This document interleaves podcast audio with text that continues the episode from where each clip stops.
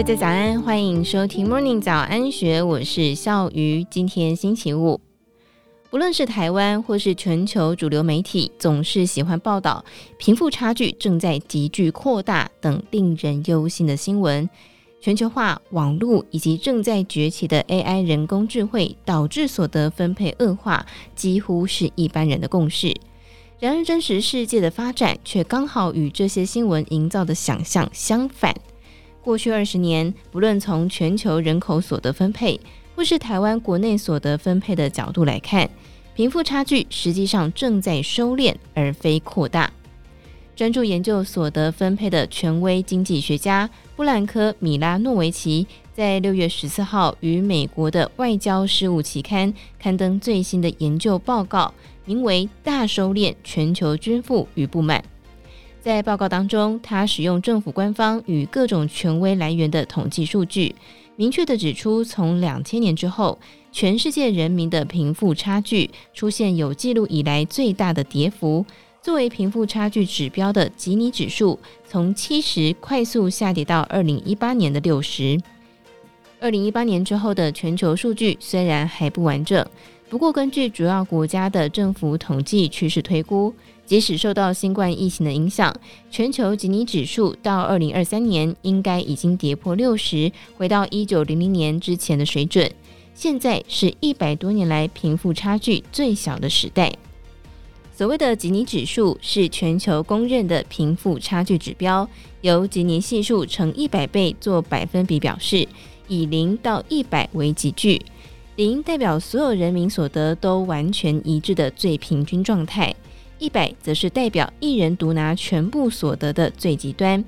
米拉诺维奇在最新发表的研究报告劈头就说：“我们都被灌输了全球化造成富人更富、穷人更穷的观念，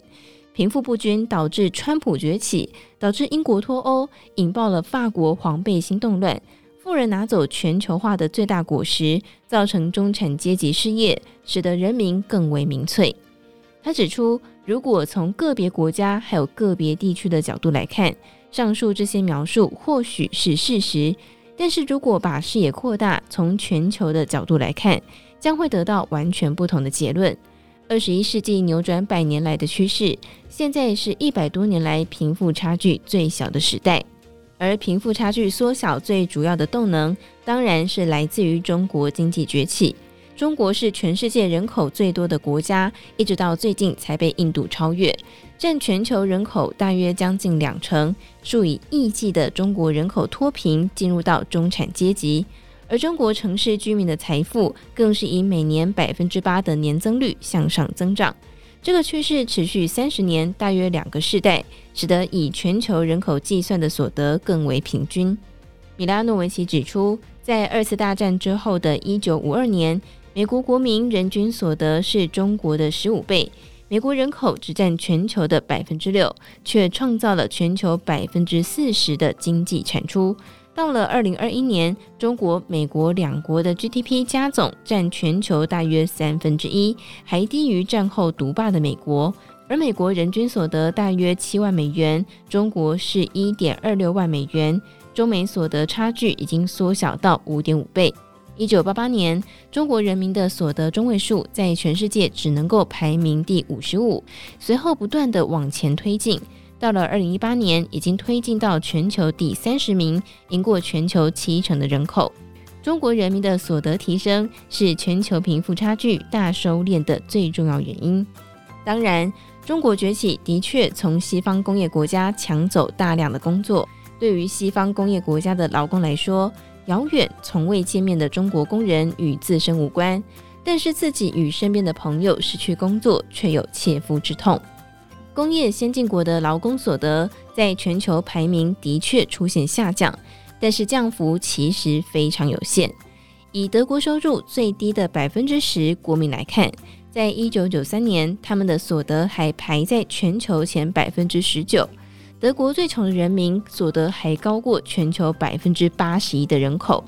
这群人的排名持续后退。但是到了二零零八年，排名还在前百分之二十五，二十五年期间只掉了六名。最穷的德国人实质所得还是远高于中国劳工的所得平均值。而美国最穷的百分之十，全球所得排名则是从第二十六名往下掉到第三十三名。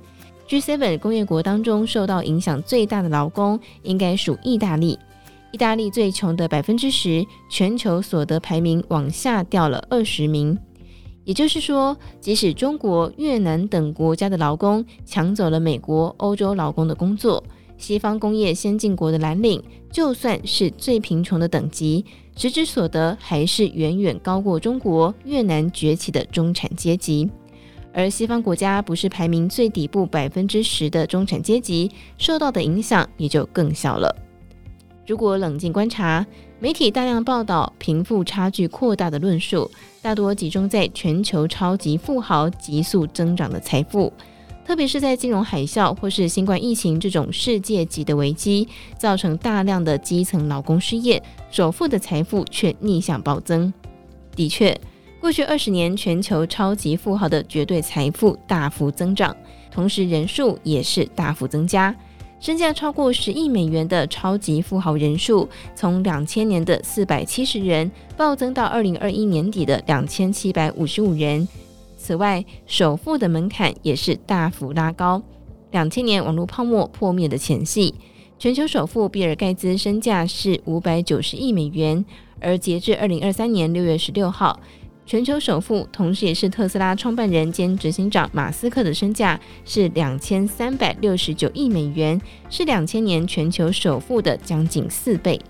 而大家熟悉的美国股神巴菲特，在两千年以两百七十亿美元排名全球第四。他过去二十年捐大笔财富给公益组织，目前还是排名全球第六的首富，财富净值暴增到一千一百七十八亿美元，是千禧年网络泡沫之前的四点四倍。普罗大众或许可以释怀，因为首富圈的财富消长更为血腥，贫富差距拉大、暴起暴落的故事很多。我们就讲一个简单的事实。两千年，全球所有身价十亿美元的超级富豪总共四百七十人，加总起来的财富是八千九百八十亿美元，还不到现在五大首富的总额。如果他只是超级富豪，奋斗二十年下来，与首富的差距却是越来越遥不可及。事实很简单，媒体惯用首富财富暴增描述全球所得分配，做出了贫富差距扩大的结论。固然是非常吸睛，却犯了以偏概全的错误。超级富豪财富大增的现象，不能够与全球所得分配画上等号。回到米拉诺维奇的论文，中国经济崛起的主升段到了尾声，正在逐渐躺平的中国居民所得，不太可能再像过去三十年那般，继续带领全球所得差距快速收敛。大收敛是过去三十年的轨迹，那么未来的三十年呢？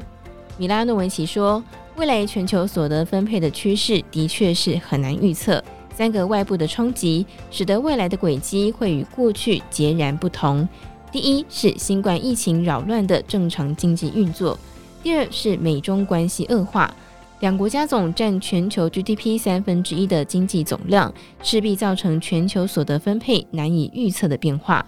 第三是正在带给全球重大冲击的俄乌战争，以及战后重建所引发的欧洲经济结构重组。中国经济引擎熄火之后，不排除各国此消彼长，全球吉尼指数原地踏步，甚至所得分配重新恶化都有可能发生。当然，印度人口刚刚超越中国，其 GDP 的总量也超车了英国，要升全球第五大经济体。是预测全球吉尼指数的另一个重大变数。印度经济正在崛起，平均国民所得正在高速增长，但是印度不可能重演中国的故事，不会成为独家供应全球的制造业出口国。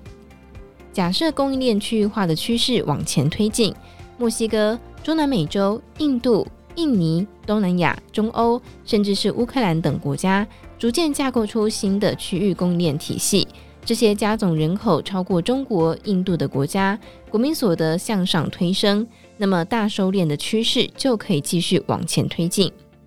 至于最近热闹的 AI 崛起、失业潮来临的话题，那是另一个完全不同的论述。过往几百年的经验，好比是工业革命、生产力的提升，每一次都会取代大量传统工作。但是人类的整体福祉与平均所得却都往上增长。这次 AI 突破带来的冲击，当然还难以预测。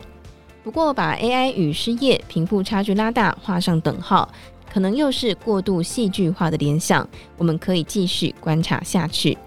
以上内容出自《金周刊》一千三百八十三期乾隆来专栏，更多精彩内容欢迎参考资讯栏。如果任何想法，欢迎你留言告诉我们，或者是加入 Discord 群组一起参与讨论。祝福你有美好的一天，我们明天见，拜拜。